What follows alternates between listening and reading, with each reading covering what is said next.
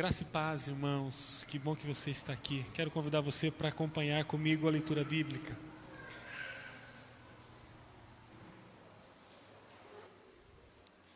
Que bom, que bom que vocês estão aqui.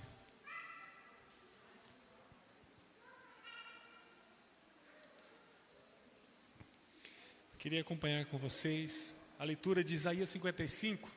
Bem-vindo você que está em casa. Você que está em algum lugar nos acompanhando, bem-vindo. Que bom que vocês estão aqui. Como é bom, como é bom poder estar junto com vocês. Vamos ler Isaías 55. Quero ler com vocês esse texto escrito há tanto tempo, aproximadamente há 2.700 anos atrás. Nós vamos ler então o que diz o Senhor através do profeta Isaías. Busquem o Senhor enquanto podem achá-lo. Invoquem-no agora, enquanto ele está perto. Que os perversos mudem de conduta e deixem de lado até mesmo a ideia de fazer o mal. Que se voltem para o Senhor, para que ele tenha misericórdia deles. Sim, voltem para o nosso Deus, pois ele os perdoará generosamente. Meus pensamentos são muito diferentes dos seus, diz o Senhor, e meus caminhos vão muito além de seus caminhos.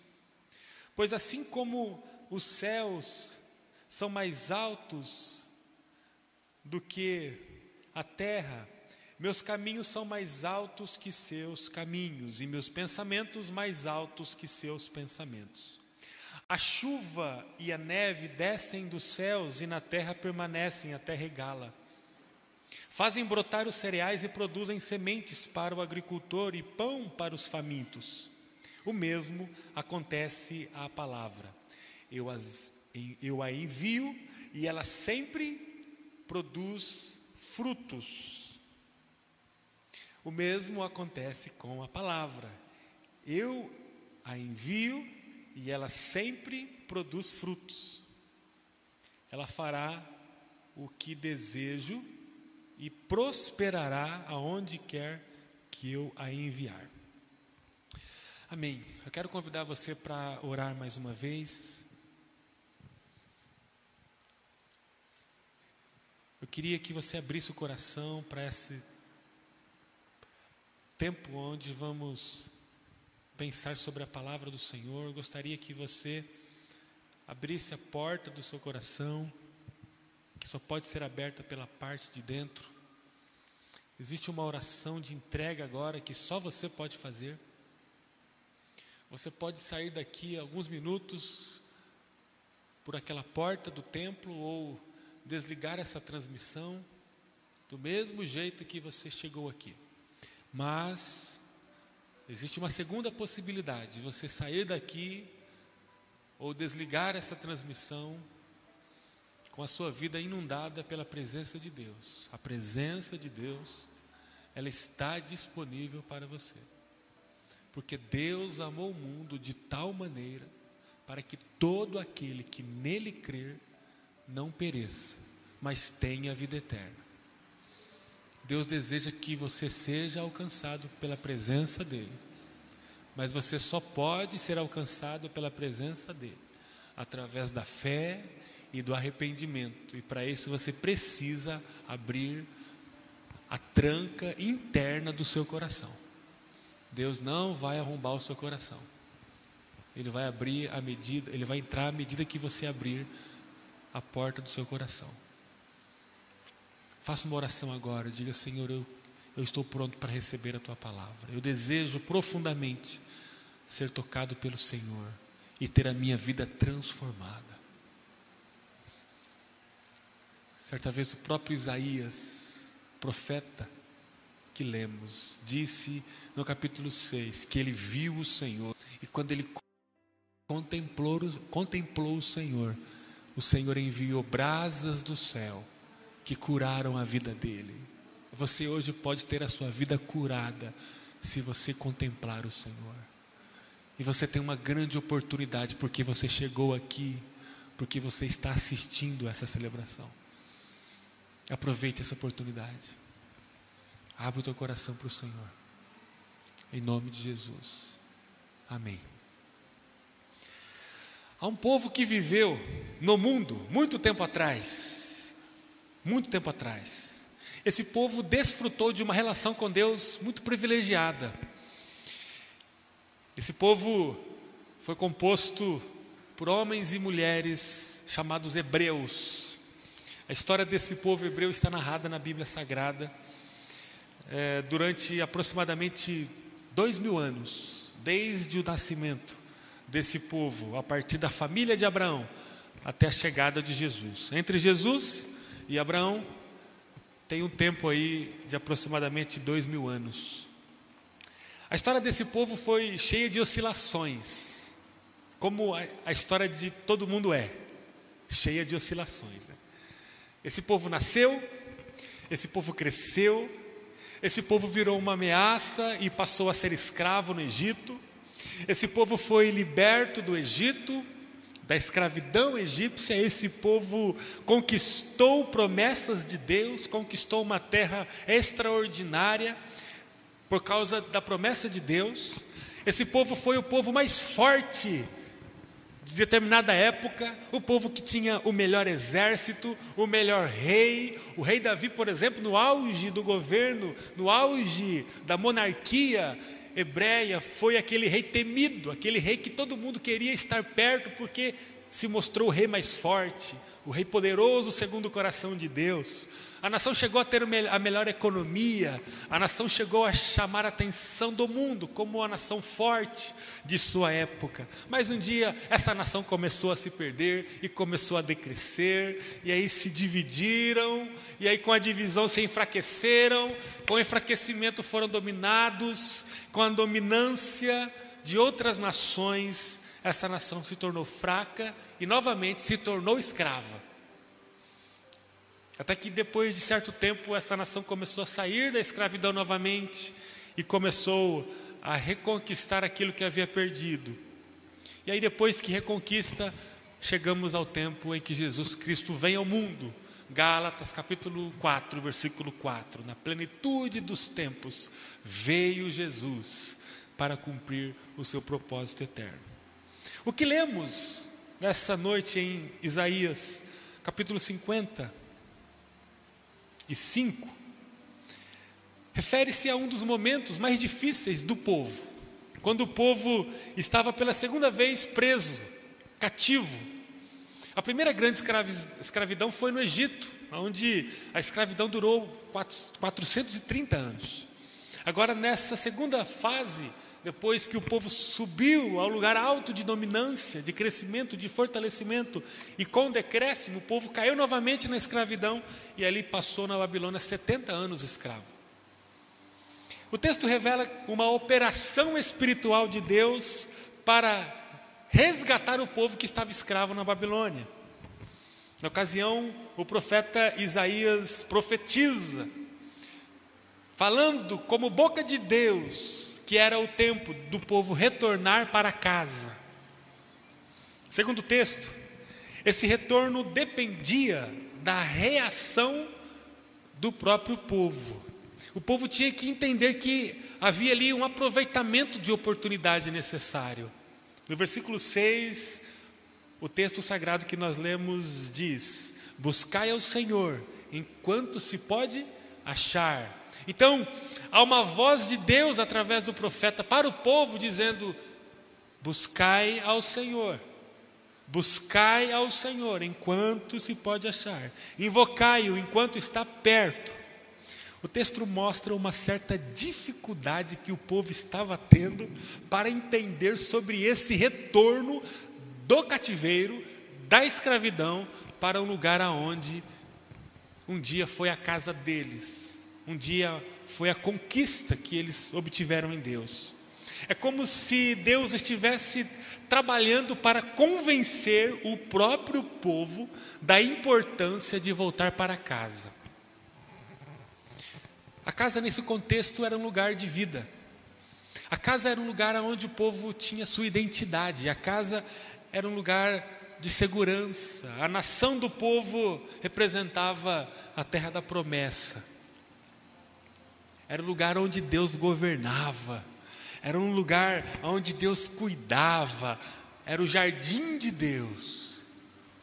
Durante muitos e muitos anos, o povo de Israel habitou ali naquele lugar. O povo prosperou, o povo viu milagres, o povo viu a maneira que Deus cercava o jardim, cuidava, dava do melhor. Mas apesar de tudo isso, apesar da abundância que representava a casa, Jerusalém, e apesar da escassez que representava a Babilônia, o texto sugere que o povo estava com dificuldade de voltar para casa. Qual a explicação para isso? É possível. Porque Deus teria que convencer o próprio povo que o povo precisava voltar para a terra da promessa, um lugar onde o governante era o próprio Deus através de pessoas que recebiam o seu espírito para governar. Por que, que Deus teria que convencer o próprio povo que o melhor lugar para se estar é em sua casa, é no lugar onde estava a presença de Deus, o tabernáculo, o templo em Jerusalém. Por que, que era necessário esse convencimento? Eu encontro duas razões a partir da experiência de Israel.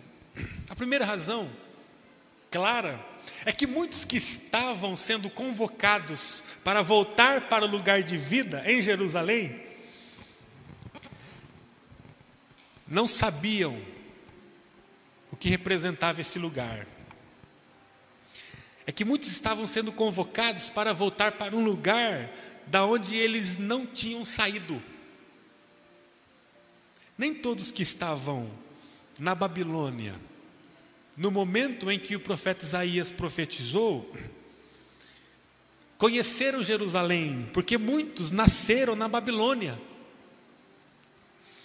Uma pessoa poderia ter 20 anos, 30 anos, 40 anos, 50 anos de vida, sem ter tido condição de conhecer Jerusalém, porque o povo ficou 70 anos exilado.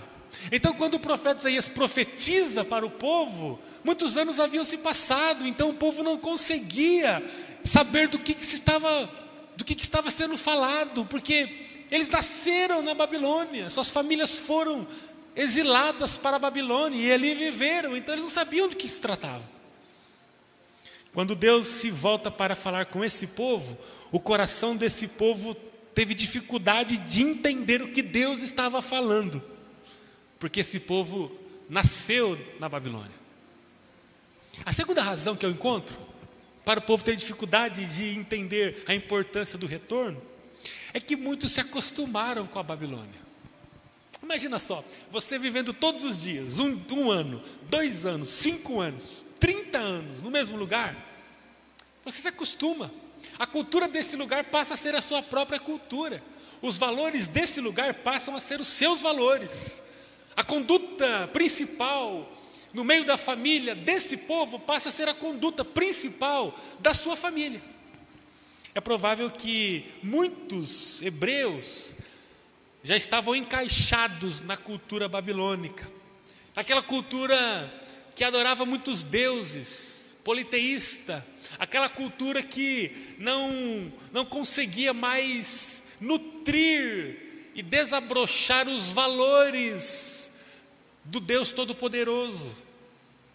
As pessoas permitiram que o amor a Yahvé, ao único Deus Criador, o Deus de Isaac, de Abraão, de Jacó, fossem diluídos, ou fosse diluído, que a honra a Deus fosse diluída, que os mandamentos ali, o, o decálogo, os dez mandamentos, de Êxodo 20, Deuteronômio 5, essa, essa é lista de condutas fundamentais para a vida do povo, amar a Deus acima de todas as coisas, não roubar,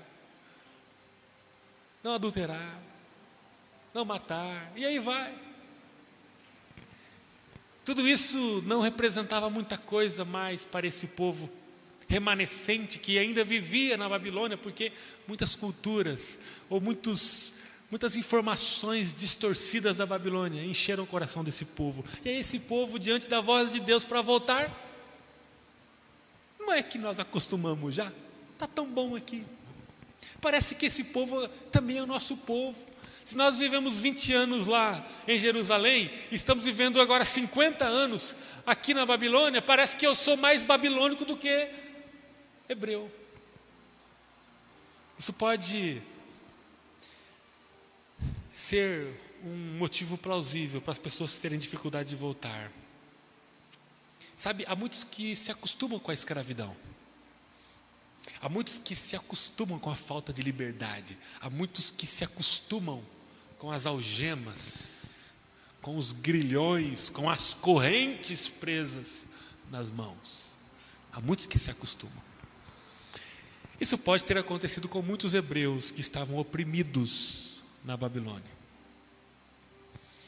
Algo parecido acontece com a gente nos dias atuais. Deus não está mais chamando os hebreus para voltar para Jerusalém. Deus está chamando a humanidade para voltar para o Pai. Quando lemos os evangelhos, Mateus, Marcos, Lucas, João, quando lemos as cartas, os livros históricos do Novo Testamento, encontramos um Deus que clama para a humanidade voltar para a presença dEle. Deus está clamando para você voltar para a presença dEle. Deus está clamando para ter um encontro com você. Pode ser que para você, sua memória não traz muitas informações a respeito da presença de Deus porque talvez você nunca esteve lá. Talvez a tua origem diz respeito a um lugar desconectado da presença de Deus, dos desígnios de Deus, do afago de Deus, do cuidado de Deus. Então, quando você escuta o que você está escutando agora, volte para Deus, buscai ao Senhor enquanto se pode achar, invocai-o enquanto está perto, para você soa uma melodia estranha, desafinada, que não encontra assento no teu coração. Porque talvez a tua experiência não tenha nada a ver com isso. Você sempre nasceu e viveu na escravidão. O teu álbum de fotos da sua história só tem episódios de escravidão. Muita luta, muita luta. Prazeres instantâneos e prazeres errados. Talvez a tua vida ela, ela não consegue ser construída a partir de uma experiência que possa levar você a pensar sobre as coisas do Senhor. Ou talvez, talvez você pode ser que até teve um dia alguma informação sobre o que Deus tinha para você, mas talvez você não conseguiu se manter nisso, a sua vida foi conduzida por alguma razão para um lugar de escravidão. E aí, a partir disso, você acabou se acostumando com essa vida. Eu gostaria muito que você pensasse sobre a voz de Deus que tem chamado hoje pessoas para voltar para a Sua presença, não mais para Jerusalém, mas para a Sua presença. Eu queria que você pensasse aonde você está nessa história. Como que você está entendendo a voz do Senhor chamando você hoje? É tempo de regresso. É tempo de regresso. Eu não estou dizendo que você viveu um tempo na presença de Deus e se perdeu. Isso pode ter acontecido, mas talvez você nunca viveu na presença de Deus. Pode ser que você vive ainda em, em coadunância, em, em sintonia com a vida do cativeiro. Porque, como eu disse, tem duas possibilidades. A primeira possibilidade é você nunca ter experimentado Jerusalém, nunca ter experimentado o lugar onde Deus governa e reina, e por isso você não consegue sentir os sabores dessa vida. Ou talvez você um dia até esteve lá, mas por causa das conjunturas, duras da vida. Você foi removido para um lugar de escravidão, se perdeu, entrou num caminho de morte, de opressão, de excesso de trabalho, de privação, de afronta, de humilhação, como todo ambiente de cativeiro oferece. E aí você se acostumou tanto com esse ambiente que você, ao ouvir a voz de Deus, não consegue entender bem o que Deus está falando. Deus está chamando você para a presença dEle. Você que está em casa, Deus está chamando você para a sua presença. Deus está nos chamando. Buscai ao Senhor. Amém, André? Buscai ao Senhor enquanto se pode achar. Buscai ao Senhor enquanto se pode achar.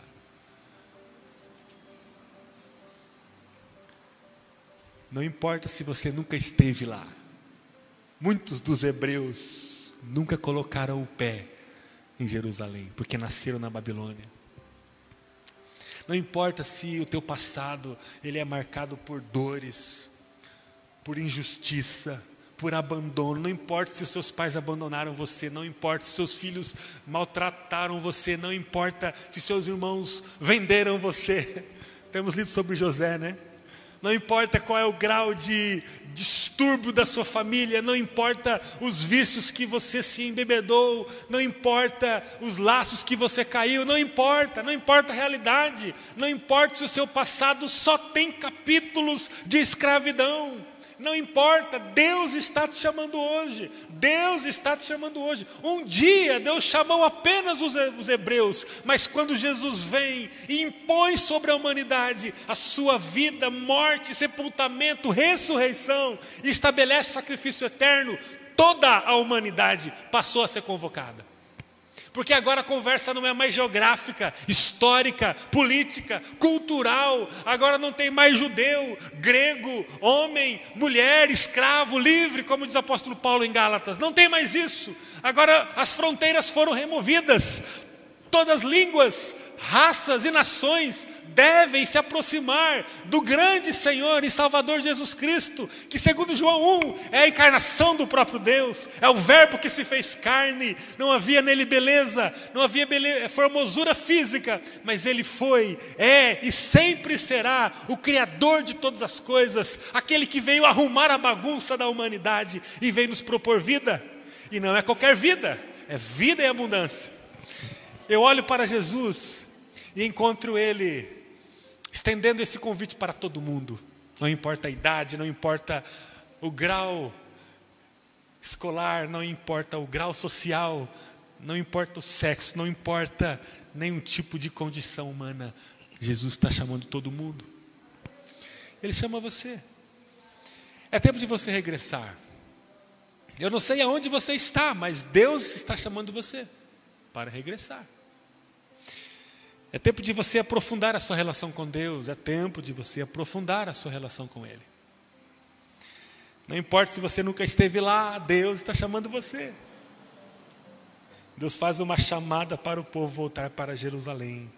Deus faz uma chamada agora para que você volte para a presença dEle. E olha, Jerusalém representa o lugar da habitação de Deus. É por isso que a linguagem que o texto bíblico traz é que um dia nós estaremos na nova Jerusalém.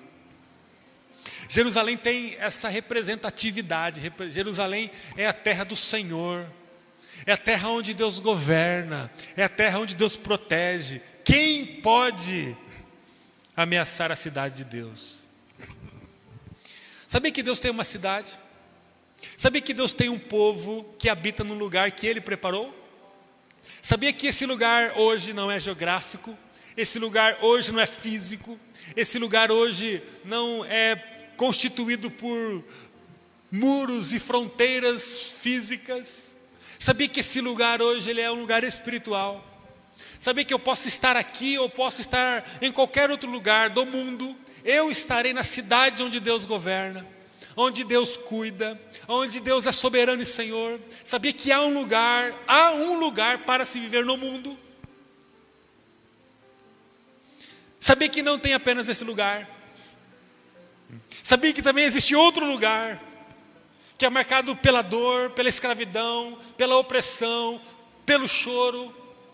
Sabia que é um lugar também de trevas, que segundo o texto sagrado de 1 João, em que revela que esse lugar ele é controlado pelo maligno.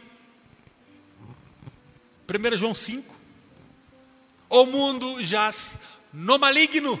Sabia que é um lugar onde Satanás determina o destino, o ambiente, o que vai acontecer. Sabia que há esse lugar também?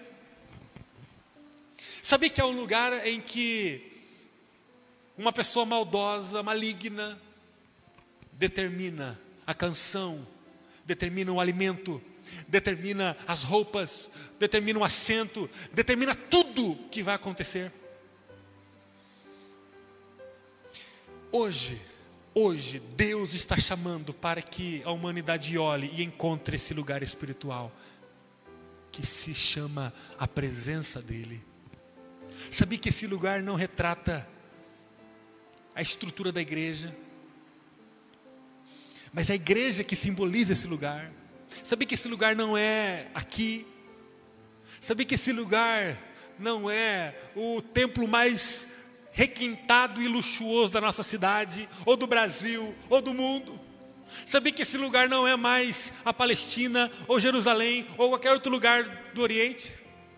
Sabia que esse lugar tem a ver com o lugar onde Jesus está, onde Deus está, e esse lugar é espiritual? Deus está nos chamando para que retornemos para esse lugar espiritual. E aí não importa onde você está, Deus está pronto para receber você. Buscar o Senhor enquanto se pode achar. Você precisa se apropriar disso. O texto no versículo 7 diz: Deixe o caminho perverso e os pensamentos errados. É o coração perverso que pode impedir a pessoa de tornar-se integrada à presença de Deus. Você precisa retomar o lugar que Deus preparou para a sua vida hoje. Não se conforme com o estilo de vida do cativeiro em nome de Jesus. O mundo é um cativeiro. O mundo é um cativeiro e de vez em quando vem um soldado, um funcionário, um servo do comandante, do rei, do governador desse reino maligno e leva para você um prato com uma comida ruim, um alimento perecível e carregado de veneno, que vai matando você dia após dia, você vive na sua cela existencial e vem Satanás, ou vem um representante dele e traz para você um pouco desse alimento que vai matando você um pouco por dia, um pouco por dia. E aí você fala: minha vida é assim mesmo, essa vida mesmo, eu vou viver assim mesmo, e para mim é isso mesmo, e, e vamos lá, vamos lá, e você vai vivendo dia após dia, e vem os seus vícios, e vem a sua vida oprimida, escrava, carregada de dor, carregada de medo, e aí vem Satanás com o seu representante, entrega um pouquinho de coisa para você. Você vai vivendo, vai, e vai vivendo, vai trabalhando, vai descansando, descansando, trabalhando, juntando pouco dinheiro, ou não juntando nada, e vai vivendo, vai vivendo, vai tendo, vai tendo amores ali, amores aqui, vícios ali, desonra ali, falta de, de afeto aqui, família balançando para todo lado, adoecimento em todas as esferas, e você vai vivendo, vivendo, vivendo, e vai Satanás todos os dias com seu representante, trazendo um pouquinho de coisa para você. E você vai morrendo um pouquinho por dia. A esse lugar espiritual que se chama o mundo, que é o cativeiro. Eu não gostaria que você vivesse nesse mundo. E Deus, numa quantidade inimaginável, não deseja que você viva nesse mundo. Decida-se plenamente, totalmente, a voltar-se para Deus, porque é um lugar. Eu me lembro agora do Salmo 1. Lembra do Salmo 1? Vamos declamá-lo agora, todo mundo? Não? Eu também não vou lembrar, não. Mas Salmo 1 é um negócio fantástico. Não teria aqui né, o Salmo 1 para mostrar aqui, né? Salmo 1. De vez em quando temos que ler o Salmo 1. Que isso? Vocês são bons mesmo, hein? Poxa. Você pode ler a máscara atrapalha, ou você pode ler com a, né, de forma audível, ou você pode ler no coração. Bem-aventurado o homem que não anda segundo o conselho dos ímpios, nem se detém no caminho dos pecadores, nem se assenta na roda dos escarnecedores. Antes tem o seu prazer na lei do Senhor, e na sua lei medita de dia e de noite. Pois, olha só, será como a árvore plantada junto a ribeiros de águas, a qual dá o seu fruto no seu tempo, as suas folhas não cairão, e tudo quanto fizer prosperará. Segura um pouquinho aí. Esse é o pessoal que habita na presença de Deus. Perceba que é um lugar aqui? É um lugar. Mas como, como é quem não habita? Não são assim os ímpios, mas são como a moinha que o vento espalha. Por isso, os ímpios não subsistirão no juízo, nem os pecadores na congregação dos justos. Porque o Senhor conhece o caminho dos justos, porém, o caminho dos ímpios perecerá. Acabou, né? Há um lugar para vivermos. Há um lugar. E não é que você não vai mais ter dor de barriga, não é que você não pode se envolver num acidente, não é que você não pode sofrer dificuldades na sua relação familiar, dificuldades no seu trabalho, na sua vida financeira, não é isso. Mas é que há um lugar na presença de Deus que vai levar você a passar por tudo isso, porque nesse lugar tem um pastor. Salmo 23, vamos ler? Não, chega, né? Ficar lendo um monte de salmo aqui. O Salmo 23. O Senhor é o meu pastor e nada me faltará. Há um lugar. Vamos ler o Salmo 46? Ah, pelo menos 46 pode. Não, também não. Há o rio cujas correntes alegram a cidade de Deus. Deus é o nosso refúgio e fortaleza, socorro bem presente na angústia. Vamos ler o Salmo 91? Aquele que habita no esconderijo do Altíssimo à sombra do Onipotente vai encontrar descanso. Ah, gente, coisa maravilhosa. Vamos ler o Salmo 103? Bendiga a minha alma, ó minha alma, ao Senhor. Bendiga ao Senhor. Eu gostaria que a gente entregasse a nossa vida ao Senhor de uma forma plena e constante, porque nós não temos tempo a perder. Amém? É tempo do regresso, é tempo do regresso. Eu não sei onde você está, corra para a presença do Senhor. O texto vai dizer: Voltem-se para o nosso Deus, pois Ele os perdoará generosamente. Meus pensamentos são muito diferentes dos seus, diz o Senhor, e meus caminhos vão muito além de seus caminhos. Feche teus olhos agora. Quero que você já que você deixou Deus entrar no teu coração, queria que você agora se derramasse diante dele. Escute a voz do Senhor agora. Perceba os pensamentos do Senhor agora a respeito da sua vida. Diz assim o texto: Assim como os céus são mais altos que a terra, meus caminhos são mais altos que seus caminhos, e meus pensamentos mais altos que seus pensamentos. Busquem ao Senhor enquanto podem achá-lo. Invoquem-no agora, enquanto ele está perto. Deus ama você. Você chegou aqui para receber esse amor. Não é possível que você vai deixá-lo aqui e vai embora sem ele. Deus ama você. Deus ama você e Ele deseja agora abraçar você e conduzir você a um lugar de vida, a um lugar na presença dEle. Deus ama você e deseja que você habite no lugar de vida, assim como uma árvore está plantada junto a ribeiros de águas, a qual dá o seu fruto na estação certa. As folhas, elas são viçosas, elas não murcham. Tudo que acontece nessa árvore gera prosperidade.